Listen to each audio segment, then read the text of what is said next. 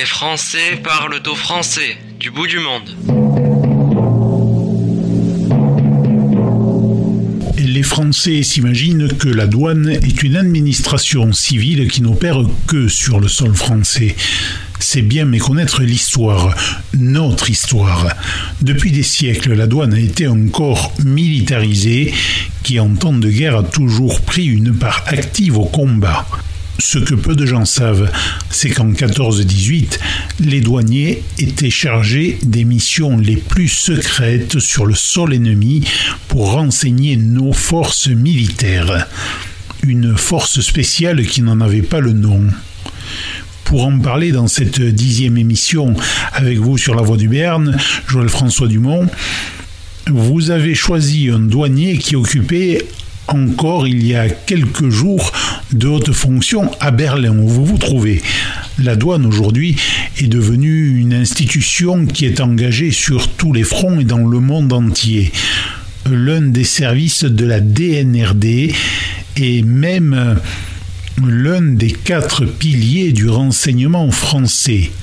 Vous ne savez pas ce qu'est la DNRD, vous allez le découvrir. Je sens que nous allons découvrir encore euh, beaucoup d'autres belles pages de notre histoire, Joël François. La douane existe dans presque tous les pays du monde.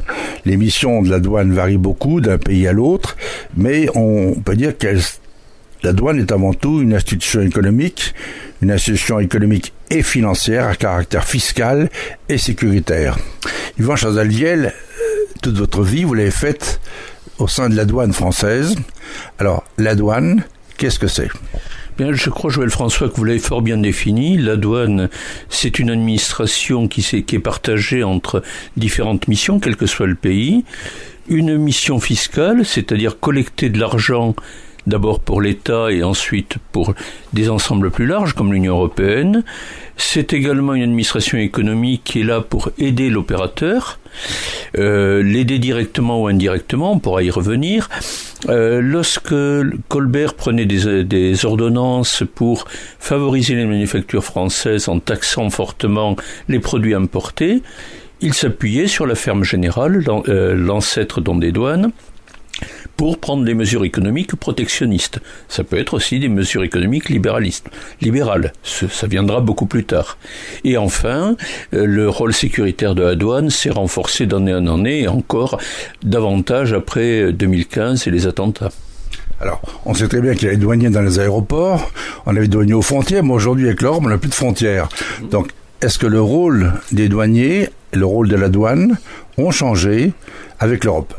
Je crois que euh, j'ai vécu ce, ce, changement puisque je suis entré en douane en 1981 et j'ai connu 1993 la suppression des frontières fiscales et douanières. Et cette suppression nous a obligés à changer fondamentalement nos méthodes, à remplacer les gardes statiques aux frontières le côté caricatural du douanier qui regarde si vous n'avez pas une bouteille d'alcool en trop, pour euh, créer une douane mobile et présente sur l'ensemble du territoire.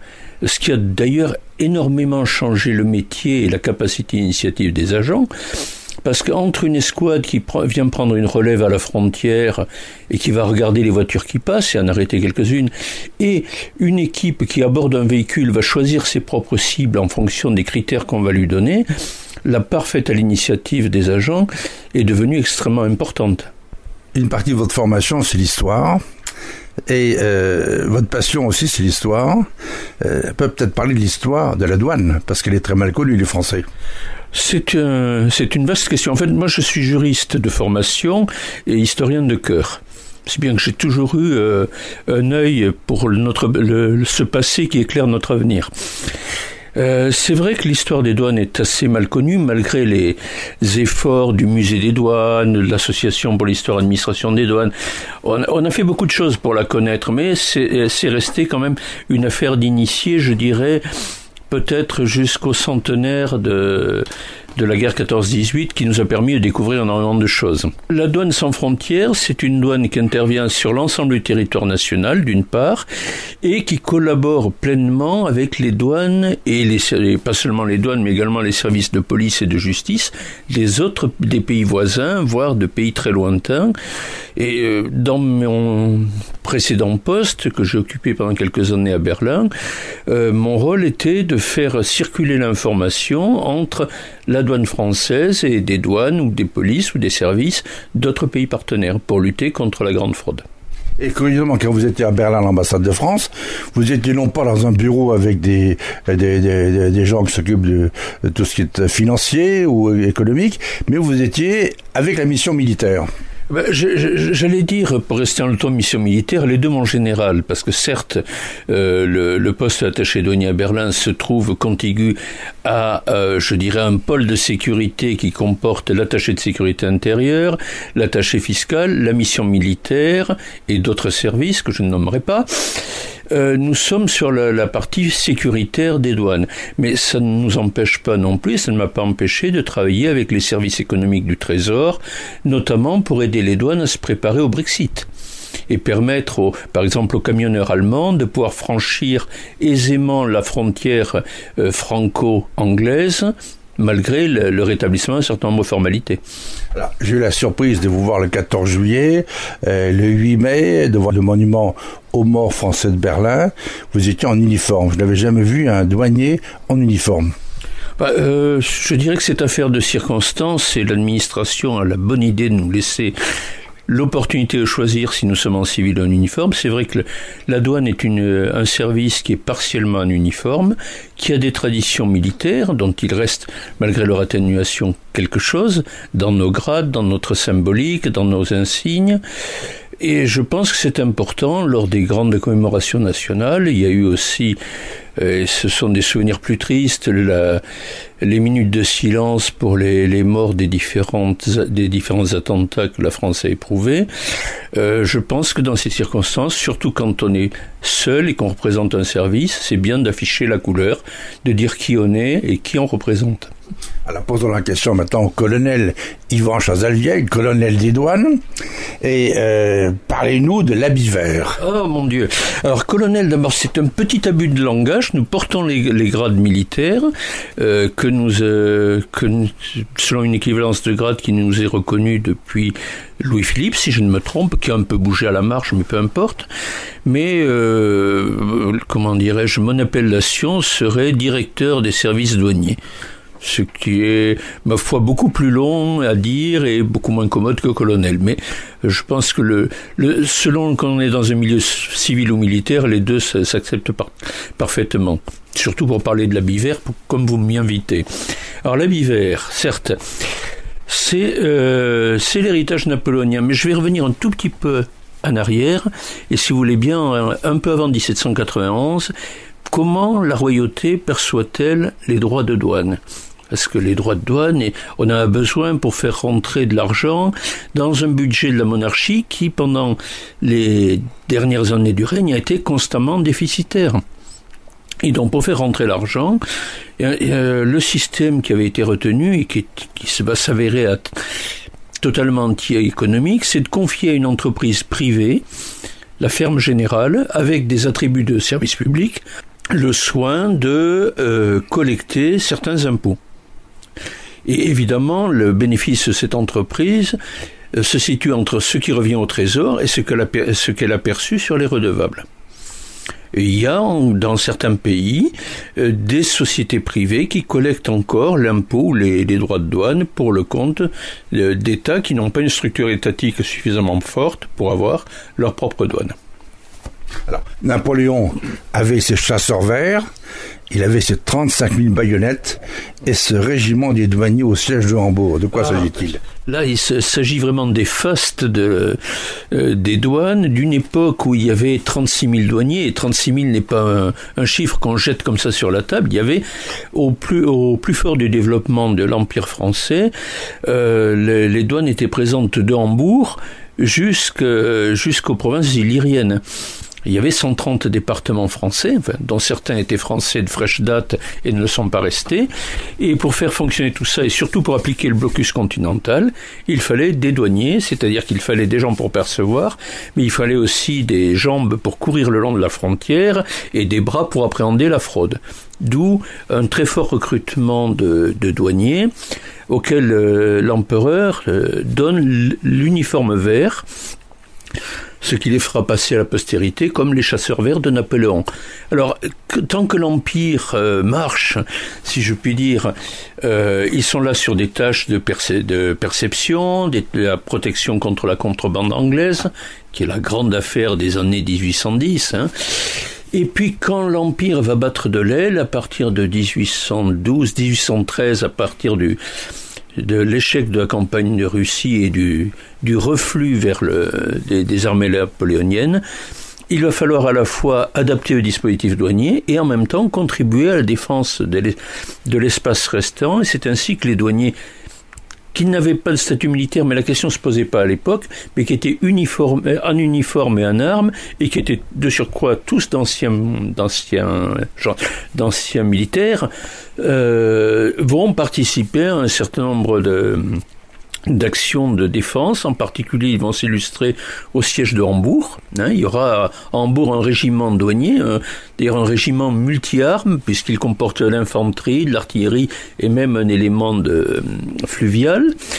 Et Davout, à qui avait été confiée la défense de Hambourg, prendra comme euh, garde du corps euh, une, une unité à cheval de la douane. Alors, en 1970, donc un peu plus tard, la douane a vraiment acquis sur le plan militaire ses lettres de noblesse. Oui, mais elle ne, ça ne tombe pas rôti dans le bec, si je puis m'exprimer ainsi. La douane va d'abord connaître la période de la restauration, avec une épuration des cadres, une diminution du nombre de, douaniers. Comme ces douaniers étaient d'anciens militaires et supposés pour la plupart bonapartistes, euh, le pouvoir royal va tailler un petit peu dans les effectifs et par ailleurs des d'anciens immigrés vont revenir euh, en, France et demander des postes et on va leur accorder de très beaux postes dans la douane. Mais ça, c'est le jeu d'alternance qu'on retrouve dans toutes les administrations à cette époque-là. 1800, euh, euh, je dirais que la, la, la, période un peu charnière, c'est 1830, avec l'arrivée de Louis-Philippe, euh, qui va nous donner officiellement à partir de 1832 un statut militaire et qui va mettre sur pied quelque chose qui va être perfectionné ensuite sous l'Empire et sous la Troisième République une organisation militaire. Euh, Louis-Philippe c'est un roi bourgeois. On se souvient de Guizot. Hein, euh, enrichissez-vous. Mais la monarchie de Juillet, c'est pas que ça. La monarchie de Juillet, c'est la participation à la guerre qui va faire naître le, royaume de Belgique. Hein. Euh, c'est aussi la poursuite à la conquête de l'Algérie. Donc euh, c'est une monarchie qui est paisible à l'intérieur, mais qui se montre active à l'extérieur et qui, pour pouvoir projeter l'armée à l'extérieur, euh, renforce les pouvoirs militaires des douanes en cas de besoin. Et je, vais prendre un, euh, petit je vais faire un petit parallèle avec la garde nationale. On a dit que la garde nationale était le meilleur support de Louis-Philippe. C'est vrai, en même temps, c'est un support dont on se méfie, puisque certes, euh, la garde nationale n'est pas complètement fiable. Hein. On se souvient du serment de Joseph Prudhomme, hein, qui est rapporté par euh, Didier Raufer dans À qui profite le djihad. Je me permets d'emprunter cette citation. Joseph Prudhomme, euh, selon Gustave Flaubert, prête serment en disant Je jure de défendre les institutions et au besoin de les combattre.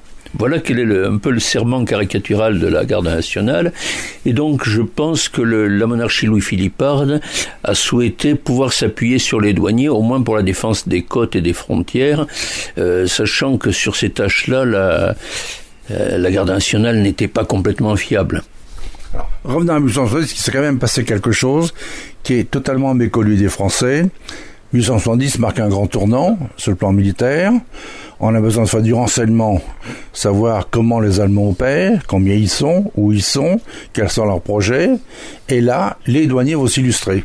Oui, tout à fait. Euh, en 1870, euh, nous avons un gros problème pour savoir où sont les armées allemandes euh, qui ont mobilisé beaucoup plus vite que nous, pour faire très très clair. Et donc les, les douaniers vont déjà être employés, comme ils sont en 14, pour observer la frontière. Et d'ailleurs, c'est ainsi que le premier le premier mort de la guerre de 70 sera un douanier sera un douanier euh, le douanier Mouti. Hein, il est, Mouti est en poste.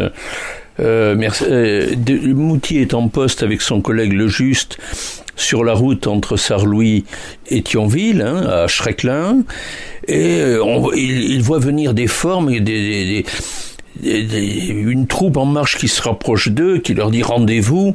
Euh, les deux braves croisent la baïonnette et les, agresseurs tirent et le, douanier Mouti tombe percé de coups. Le juste sera gravement blessé mais en réchappera. Et notre premier mort de 1870, c'est un douanier. Cinq jours avant le premier militaire tué dans le même conflit. Et donc la, douane va effectivement être utilisée pour faire du renseignement, en particulier euh, dans les places assiégées. Dans cette période-là, pardon, nos, nos, armées se réfugient dans des places fortes, Strasbourg, Belfort, Beach, Longwy. Et là, les, douaniers vont effectivement servir au commandant de garnison euh, d'yeux et d'oreilles pour aller observer ce qui se passe à l'extérieur de la place. Euh, donc les douaniers sont utilisés comme élément de reconnaissance avant certaines sorties et notamment d'Enfer Rochereau, euh, lorsqu'il parlera de la défense de Belfort, citera les unités douanières qui lui ont permis de voir clair autour de, la place de Belfort et de prendre des mesures de, défense. Donc, quand vous regardez le, Lion de Belfort, ayez une pensée pour les douaniers du Haut-Rhin qui ont contribué à sa défense en 1870. Alors, revenons en 1870, là, euh, l'habit des douaniers qui était vert est devenu bleu, et euh, la douane était réorganisée complètement en fonction de la guerre. Tout à fait. Euh, lorsque la guerre éclate, la douane porte l'habit vert. En plus, il est hérité du Premier Empire. Pensez bien que sous le Second Empire, on n'allait pas changer la couleur des douaniers, puisque c'était la couleur donnée par, euh, par l'oncle. Le neveu n'allait pas revenir là-dessus. En revanche, après la défaite, après 1870, on va, réfléchir, on va euh, changer l'uniforme du douanier. Le douanier va être en bleu. Le bleu est à l'époque l'habit de la revanche. Euh, et l'uniforme va se militariser de plus en plus, c'est très net. nous devons à la défense de de Hambourg le passepoil rouge en 1835 qui s'est transformé en bande rouge, qui, qui, reste à l'heure actuelle encore une caractéristique du pantalon des, des douanes, hein, en, tenue, en grande tenue. Euh, on va également changer les insignes. On va adopter en 1875 euh, le corps et la grenade. Le corps, euh, symbole des unités légères qui font de l'éclairage, hein, qui font de l'observation, et la grenade, symbole des, des compagnies grenadiers qui constituaient l'élite de l'armée.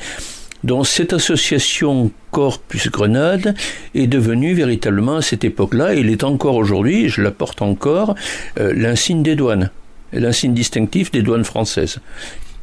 Principalement, on peut dire que les douaniers étaient employés comme guides, comme éclaireurs, euh, comme téléphonistes et même comme mitrailleurs. Oui, alors ça c'est je dirais c'est une longue évolution.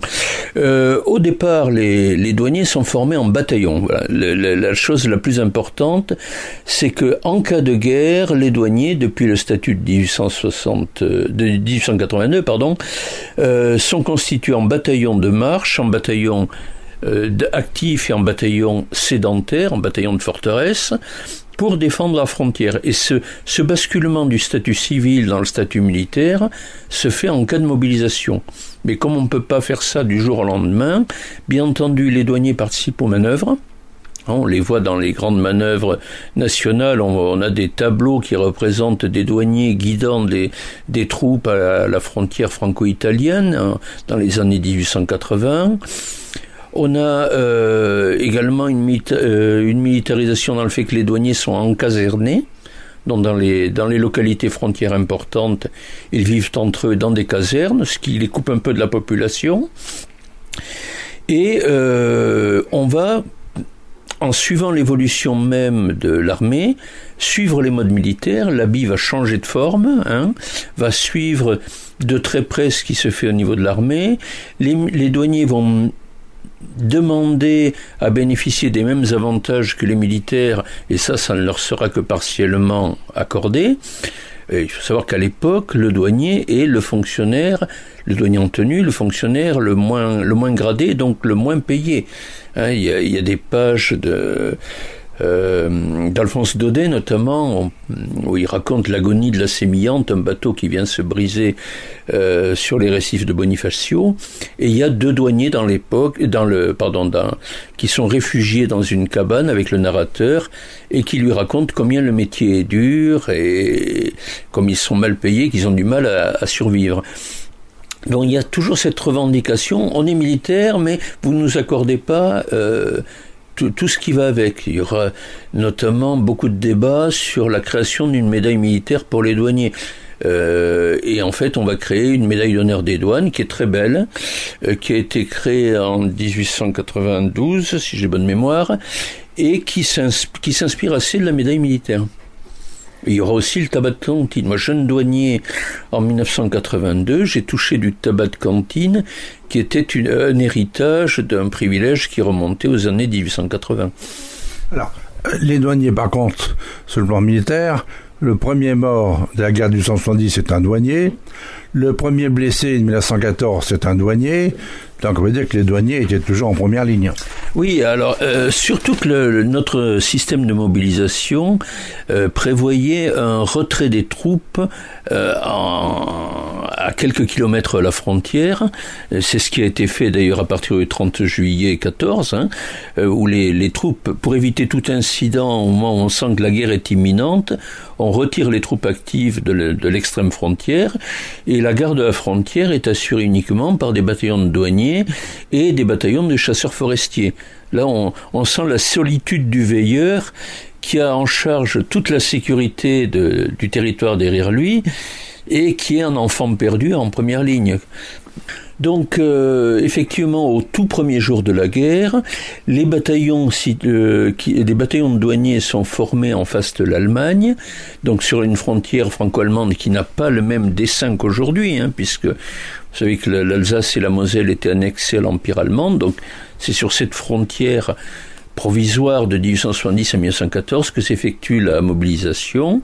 Et on va trouver dès les premiers jours des douaniers euh, en premier rideau pour observer les troupes allemandes et d'ailleurs c'est à cette occasion que le premier prisonnier allemand est fait euh, le jour de l'entrée en guerre de l'Allemagne par une unité des douanes de Belfort qui capture un sous-officier du 22e dragon euh, dragon badois. Après, les choses vont aller au rythme du plan Schlieffen. Alors, je le résume pour nos auditeurs. Hein, le plan Schlieffen, il consistait en quoi? Euh, il consistait à étendre démesurément l'aile droite allemande pour déborder par la Belgique les troupes françaises et les troupes anglaises et essayer de les enfermer dans un vaste mouvement de tenaille. Donc euh, après l'échec, la bataille des frontières, après l'échec des Français à rentrer vraiment en Alsace.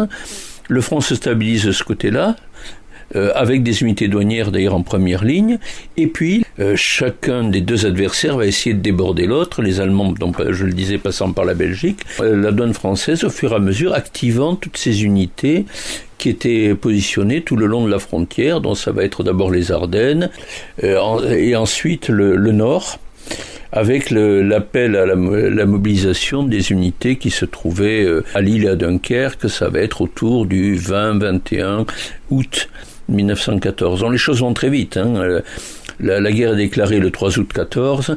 Le 21 août, les, Allemands sont face à Lille et euh, commence à encercler également Longwy, euh, ainsi que Maubeuge, Givet, toutes ces places. Et là, on assiste au même mouvement qu'en 1870, c'est-à-dire les douaniers participent à la défense de ces places fortes. Euh, ils vont également faire l'éclairage des places fortes pour le compte des, des, des, militaires qui, qui, les commandent. Et enfin, il y aura un fait d'armes assez remarquable en août, à la fin août 14, où la compagnie forteresse de Longwy, commandée par le capitaine Genso, euh, décide de refuser la, la, capitulation de la place. La place a été bouleversée par les, les tirs d'obus de gros calibre allemands, euh, et le capitaine Genso rassemble ses douaniers, ce qu'il en reste, rassemble également quelques militaires qui ne voulaient pas céder à la, qui ne voulaient pas capituler, et ce sont 150 hommes qui parviennent euh, à faire la percée et à rejoindre Verdun où ils se reforment. C'est ce qui vaudra à, ce, cette compagnie de forteresse la première citation collective à l'ordre de l'armée et nous vaudra plus tard, en 1921, la, euh, la croix de guerre qui sera euh, accrochée au drapeau des douanes. Car, euh, effectivement, je n'avais pas parlé tout à l'heure, mais en 1880, la, la, Troisième République de la Revanche remet à la douane son, son premier drapeau. Alors, il y a aussi un lieutenant des douanes qui a été victime des Allemands puisqu'il a été fusillé.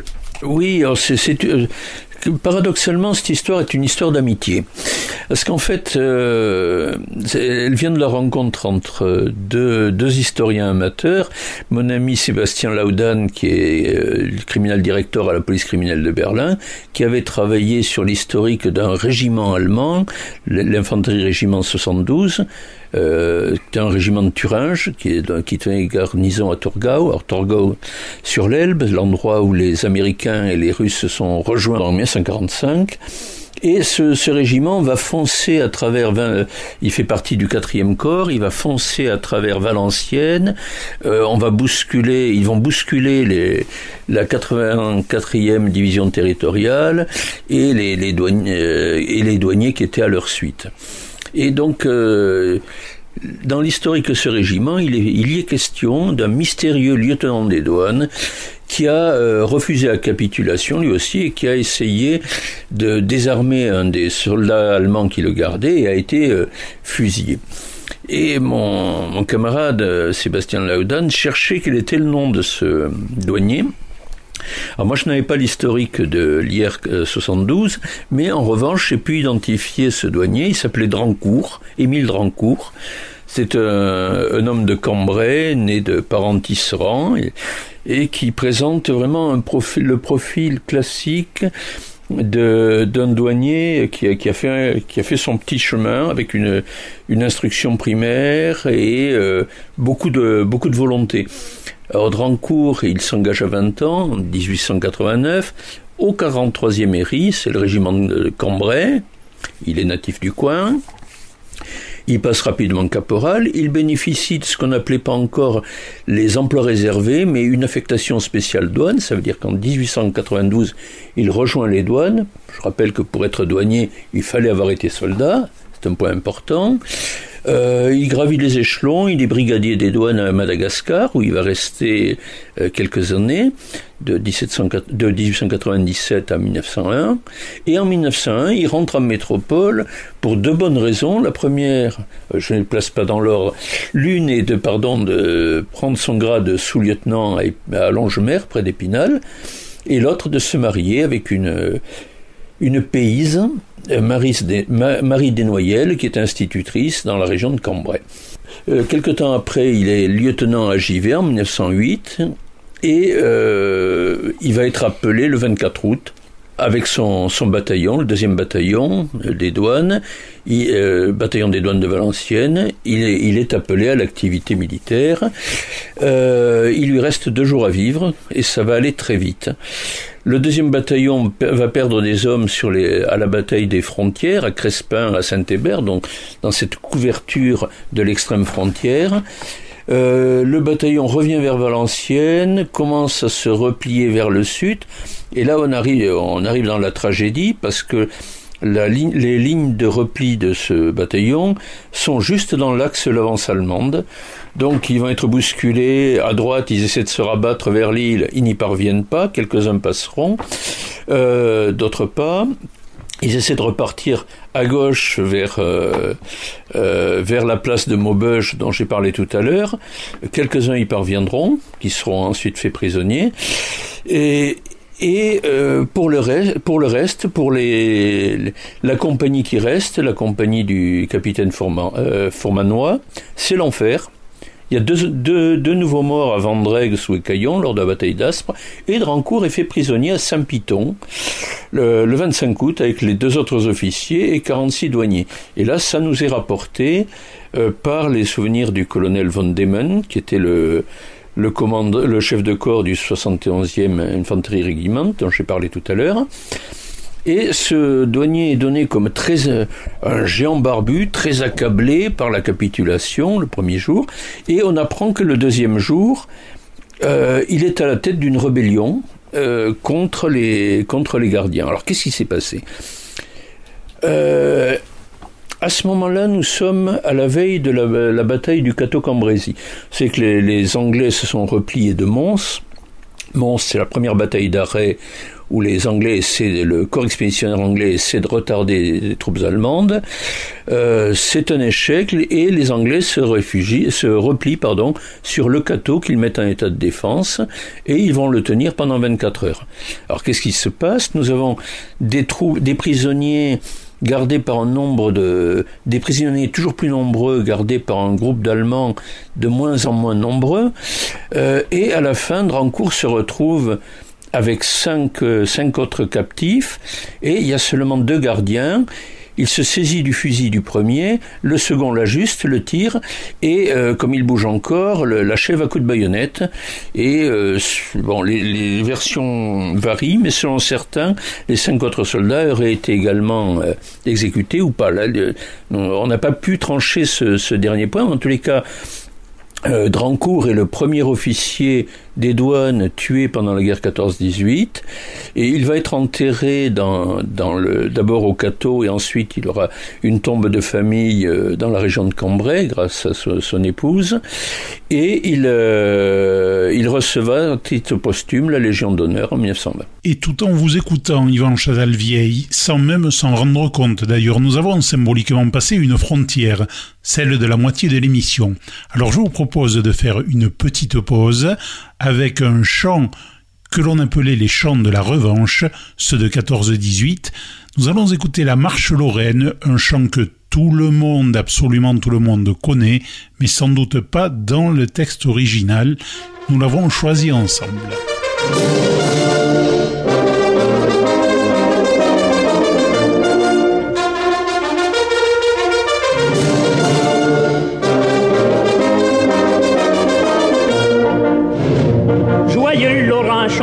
Le refrain plein d'entrain de Jeanne Berger immortelle du pays de Moselle. À tous les échos des grands bois que nos voix à la fois chantent l'antique ritournelle qu'on chantait autrefois. Jeanne la ses petits pieds dans ses sabots, enfant de la plaine filée en garde dans ses troupeaux, quitte à son jupon de laine avec ses sabots d'ondaine. Oh, oh, oh, avec ses sabots.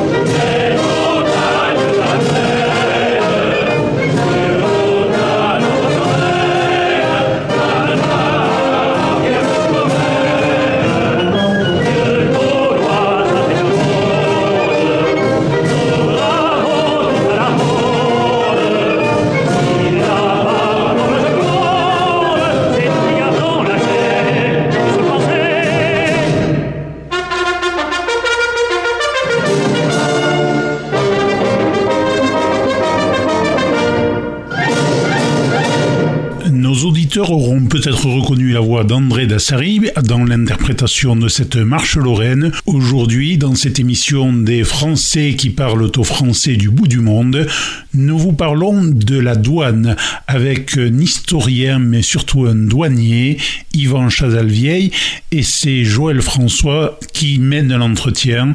Donc messieurs, je vous rends le micro. Pendant toute cette guerre 14-18, euh, notamment à partir de 1915, les plus jeunes douaniers sont carrément incorporés dans les unités combattantes. Ils occupent des tâches de prévôté, souvent peut-être euh, du côté de mais il y a quand même autre chose.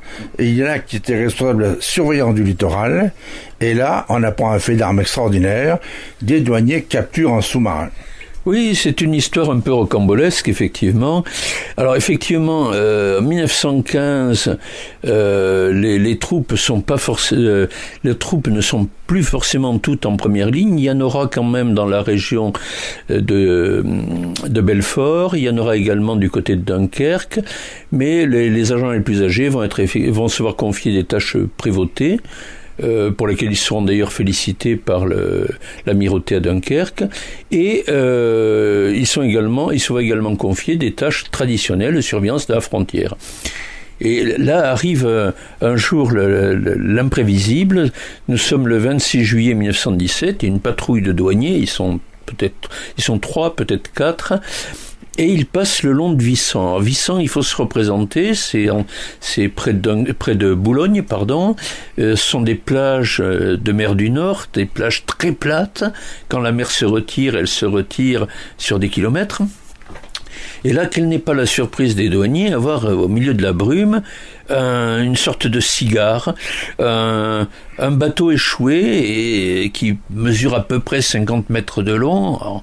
il s'approche, euh, voir s'il s'agit d'une tentative de débarquement, s'il s'agit d'espions, et il voit un sous-marin. Alors le sous-marin, euh, il a été identifié de plus, depuis. C'est le, c'est un sous-marin mouilleur de mine, le IC-62, qui a été construit en Allemagne les, en 1916 et qui est là pour sa cinquième euh, mission. Alors, comment fonctionnaient ces sous-marins?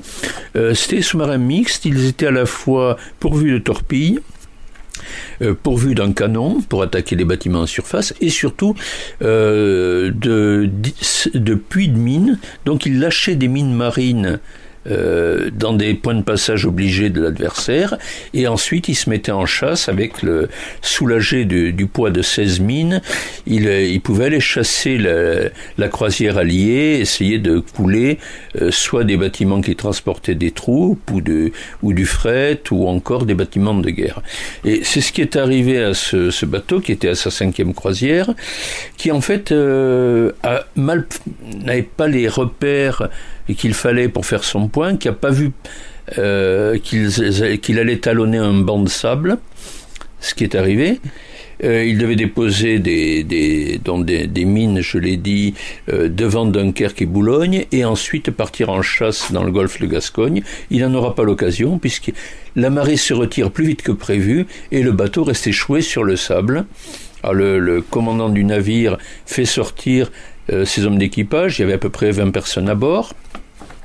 Il allume les charges de destruction parce qu'il sent bien qu'il est repéré et qu'il euh, n'aura pas le temps de, de se remettre à l'eau.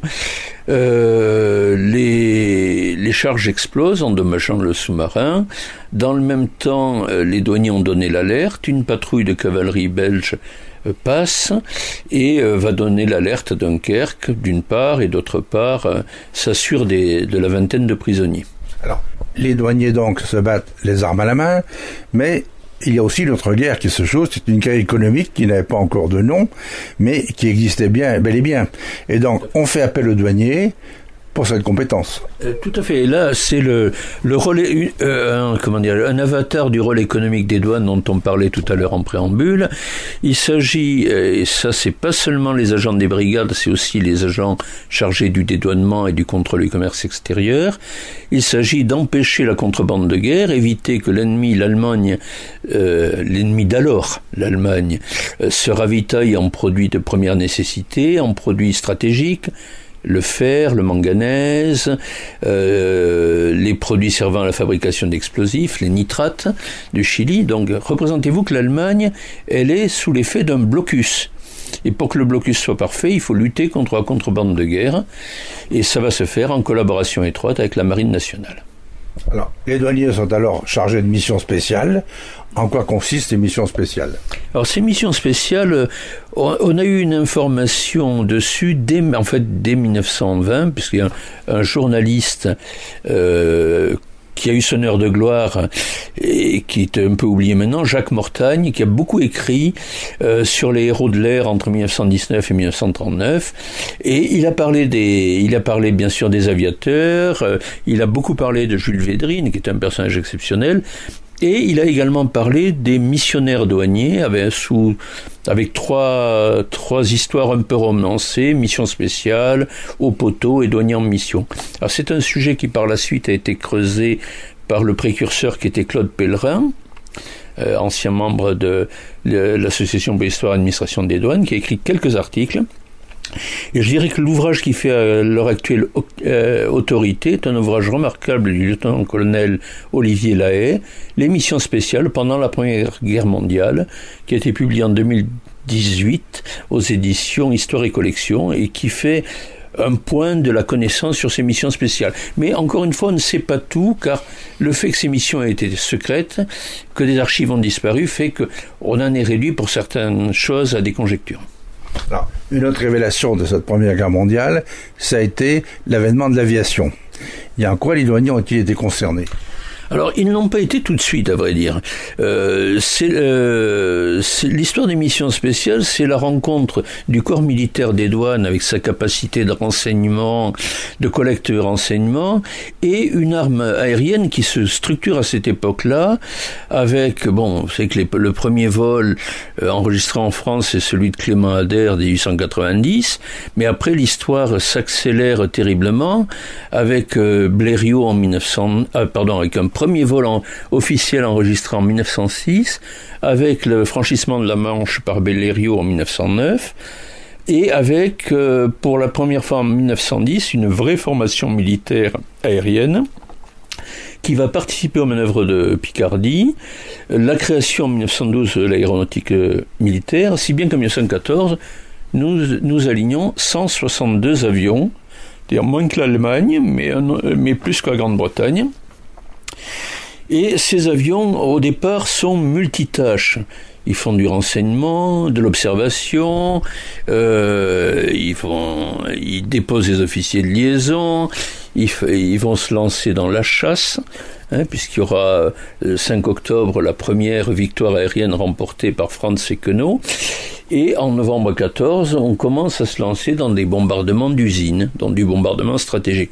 Donc vous voyez, à partir du même outil très imparfait, on va commencer à, à mettre en place les grandes tâches de, de l'aéronautique militaire que sont le renseignement, l'observation, la chasse et le bombardement, et en même temps on va dire que tout cela, ça peut permettre aussi de franchir les frontières euh, pour aller déposer des observateurs chez l'ennemi, et c'est là que les douaniers entrent en, scène. Mais auparavant, comme je suis quand même un peu juriste, euh, je vais rappeler quels étaient les risques courus par euh, ces, ces gens qui allaient de l'autre côté de la frontière euh, recueillir du renseignement. Étaient-ils des espions, ce qui leur valait d'être fusillés, ou étaient-ils des militaires en mission, et dans ce cas protégés par la Convention de la Haye? Alors la Convention de la Haye euh, les, les travaux de, les de la haie là-dessus euh, sont allés assez loin parce qu'on les législateurs dans les années 1910 sont assez préoccupés par ces déposes d'agents, par ces euh, bombardements, par euh, les capacités offertes par. D'ailleurs, on parle pas encore de l'arme aérienne, on, on vise autant les ballons, les dirigeables que les avions. Et donc, ce qu'on peut en retenir de façon très schématique, c'est que soit on était en civil et on risquait fort de finir au poteau, parce qu'on était considéré comme un espion, soit on était en tenue d'uniforme, partiellement ou totalement, on avait un ordre de mission, et on avait peut-être une chance de s'en tirer euh, si on n'était pas tué tout de suite. Voilà. Alors, au passage, je peux mentionner les, les, avions les plus connus hein, de ces débuts de la de Première Guerre mondiale. Il y avait bien sûr l'ancêtre, le Blériot 11, et puis on est arrivé au Moran Saulnier, dit Parasol. Ensuite, ça a été le célèbre Newport 10, hein, qui a remporté euh, de nombreux, euh, nombreuses courses aériennes et qui est devenu en 1915 un biplace. Ça fait l'avion de Navarre notamment. C'est là que Gudmer, c'est avec euh, un Newport 10 que Gudmer a fait ses débuts. Après arrivent des avions qui vont s'illustrer, comme le Caudron G3, un drôle de petit canard, euh, bon, une espèce avec une hélice active, au large train, qui était certainement lent, mais qui avait l'avantage d'être très stable. Et enfin, le bombardier furtif, le Voisin 10, en 1918, déjà en fin de la guerre. Donc, c'était les avions euh, qui commençaient vraiment à s'imposer, avec des pilotes comme Védrine, Guinmer, Navarre, De Rose, le groupe des Cigognes, etc. Et les douaniers étaient dedans. Tout à fait, mais je reviens juste un instant sur les sur les avions pour dire les avions qu'on vient de décrire là sommairement que vous avez évoqués euh, en rappelant leur nom et à quoi ils servaient, c'est pas les avions les plus performants, mais c'est des avions qui à un moment donné répondent à un besoin, c'est-à-dire transporter un, un missionnaire car on les appelait missionnaires avec son matériel et notamment ses pigeons pour pouvoir correspondre, renvoyer les renseignements. Et donc on va choisir le Moran Solnay Parasol. Pourquoi? D'abord, on choisit le Blériot. Pourquoi? Parce qu'il y a que ça de disponible en 14. La première mission de dépose d'un agent a été faite en Blériot 10. Euh, on va avoir le Moran Solnier. Pourquoi? Parce que avec son aile parasol, il donne un très bon champ de vision au sol. Or, il faut poser l'avion sur des euh, prairies euh, souvent en mauvais état, où les Allemands ont pu tendre des pièges, dont voir le sol est essentiel. Même si le moral solnier n'est pas très rapide, il permet de bien voir. Le, le Newport 10 est un avion extrêmement fiable euh, et en fait de biplace il va devenir chasseur simplement parce qu'on on bouche la place du passager et on rajoute une mitrailleuse. Vous voyez comme quoi on faisait un peu argent de tout et de nécessité vertu. Le Caudron G3, c'est un avion qui a la particularité d'avoir un, train d'atterrissage très large, ce qui permettait de euh, se poser sur des prairies inondées où, euh, où il y avait des obstacles.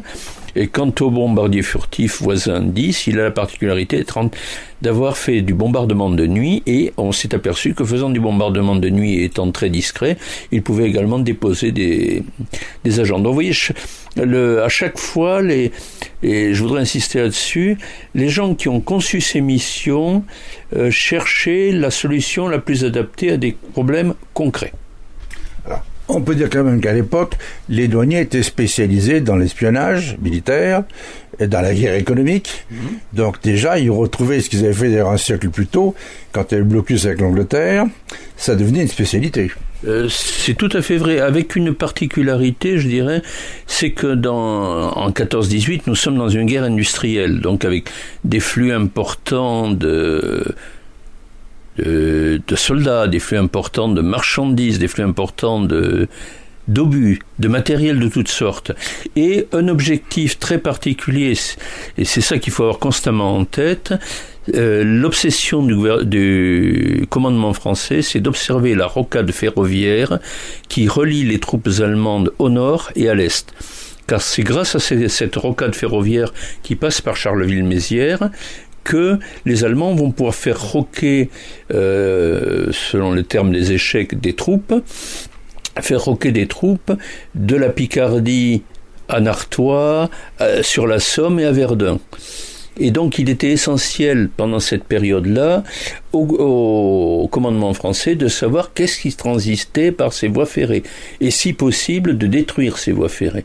Donc les deux missions des douaniers, ça va être d'observer et si possible détruire ou endommager ou retarder le transit sur ces voies ferrées.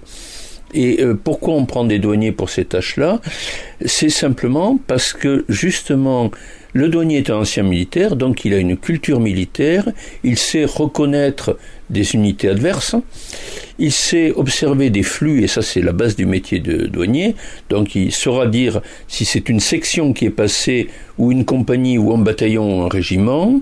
Et il saura aussi rendre compte puisque le, douanier, quand il rentre du service, la première chose qu'il fait, c'est il fait son compte rendu de service. Donc il y avait des agents qui avaient la culture militaire, la capacité à observer, la capacité de rendre compte. Et en plus, la plupart étaient originaires de la région, ce qui leur permettait de connaître les, euh, rues, les, les, rues, les chemins les plus dérobés et d'arriver à se dissimuler, car euh, ils jouaient chacun leur vie. Hein. Alors, en 1918, à l'heure du bilan, 12 000 douaniers mobilisés dans leur bataillon, 1426 morts, 1905 blessés, 5 fusillés, euh, ça fait quand même beaucoup, sans oublier peut-être 52 missions spéciales recensées. Tout à fait. Alors sur les 52 millions, euh, sur les 52 pardon euh, missions spéciales recensées, on sait que 23 ont été traitées par des douaniers, soit à peu près la moitié. Euh, avec un paroxysme, je dirais, en 1915. Et effectivement, ces missions vont permettre de faire face aux, offensives d'Artois et de Champagne, donc d'observer les troupes allemandes. Et il y aura notamment euh, un succès tactique extrêmement intéressant qui va être observé, qui va être obtenu grâce au, au rapport du sergent Herblot. Le sergent Herblot est père de cet enfant, quand même volontaire pour euh, aller observer les Allemands. Il va passer, euh, il va passer 15 jours derrière les lignes allemandes. Il va récupérer des informations qui vont permettre aux Français de conquérir le, un segment de tranchée au moulin sous Touvent et de faire 8000 prisonniers et 2000 morts. Euh, et l'histoire finit mal d'ailleurs puisque au moment où Jules Védrine veut aller le récupérer, euh, le sergent Herblot est intercepté par les troupes allemandes sous les yeux de Védrine qui est en l'air et qui assiste à son arrestation. Alors euh, Herblot va sauver sa tête et il va, passer euh, trois ans en captivité. Il sera libéré en 1919. Alors, après cette très belle page d'histoire, 1870, on a parlé même auparavant, 1914-18, à 39-45, c'était la même chose. Euh, les douanes d'aujourd'hui sont très différentes. D'ailleurs, je dis les douanes. Dit-on la douane ou les douanes? Euh, C'est une question de mode un petit peu et d'époque. Euh, les deux termes sont exacts. On parlait des douanes comme on parlait des droits indirects. On considérait que chaque droit de douane était différent de, notre droit et donc la douane était chargée de collecter l'ensemble des droits de douane, d'où le comme on parlait de la ferme générale ou des grosses, des cinq grosses fermes. Euh, la mode maintenant euh, tend à parler de la douane. Mais le, le, terme les douanes est tout à fait également. Il sent son 18e siècle, sa fin du 18e siècle, mais il est tout à fait exact. Avec vous, Yvan Chazagir, avoir vu une autre page d'histoire. Vous avez été pendant près de sept ans, ce qui est long, diplomate à Berlin. Vous étiez euh, l'attaché douanier de la France auprès des pays de l'Europe du Nord. Donc vous n'étiez pas qu'en Allemagne, mais dans d'autres pays également. Euh, quel est le regard que vous portez sur l'action que porte la douane française avec des douaniers à l'étranger Est-ce qu'il faut un travail qu'on ne connaît pas, qu'on n'imagine pas? Et je prends un exemple. Je sais que vous avez beaucoup travaillé lorsqu'il y a eu l'affaire de la Covid, il nous a tous occupés partout. Et là, la douane a joué un rôle particulier, notamment à l'étranger. Ah, tout à fait. Euh, non, je pense déjà quant au regard que la douane française porte sur l'action de ses représentants, il m'est difficile de vous répondre. Mais euh, ce que je peux dire, c'est que nous formons un réseau de près de 20 attachés douaniers de par le monde. C'est le réseau douanier, à ma connaissance, le plus important en Europe ce qui n'est pas négligeable. Et si l'administration a choisi d'investir là-dedans, euh, c'est parce que elle y trouve le, le, retour sur investissement est considéré comme suffisant, euh, comme satisfaisant, pardon. Euh, concernant le, le, Covid, je dirais que vis-à-vis -vis du Covid, on a décliné un peu toutes les missions douanières, c'est-à-dire euh, faciliter l'importation des, masques, faciliter l'importation des produits nécessaires à la, aux soins, faciliter le transport international de produits de soins. Et j'ai le souvenir d'une très belle coopération avec la douane allemande pour acheminer des produits de l'Institut Pasteur Paris à l'Institut Pasteur Dakar qui a été euh, tout à fait remarquable et où les douanes allemandes nous ont beaucoup aidés. J'ai en tête également un transport sous douane de gants chirurgicaux entre la République tchèque et la France, où les douanes ont travaillé la main dans la main, ce qui était tout indiqué en matière de gants d'ailleurs, euh, à tel point que nous avons appelé cette opération Glove Story, tellement elle avait bien marché. Donc, aider au commerce licite, clairement, aider à l'acheminement des produits, et en même temps, euh, notre rôle a été de lutter contre différentes escroqueries ou différentes fraudes concernant le Covid, en rapport avec le Covid plutôt, euh, comme par exemple la fourniture de masques ne correspondant pas aux normes, euh, comme par exemple des escroqueries aux masques avec des, escrocs, des aigrefins qui ont proposé des masques qui n'existaient pas à des collectivités locales. et là, la, la douane a agi pour protéger les, protéger les populations et protéger les institutions chargées de, de la lutte contre les fléaux sanitaires. Parce que bon, la grande criminalité organisée, le trafic de cocaïne, tous ces trafics, on sait que c'est un combat permanent de la douane ou des douanes. Mais il y a toutes ces crapuleries qui ont des conséquences. Les gens qui fabriquent des faux, des faux médicaments, ça peut tuer énormément. Et là, les douaniers sont au premier rang. Est-ce que la coopération entre douaniers français et douaniers allemands, douaniers français et douaniers tchèques, par exemple, euh, ça marche bien. Euh, je dirais, euh, j'irai plus loin que vous. Je dirais qu'elle a été optimale sur des sujets qui sont d'importance vitale comme cela, on a été encore encore meilleur que nous l'étions sur des sur des sujets ordinaires parce que ce sont des thèmes encore plus mobilisateurs si je puis dire et qui sont vraiment d'intérêt commun.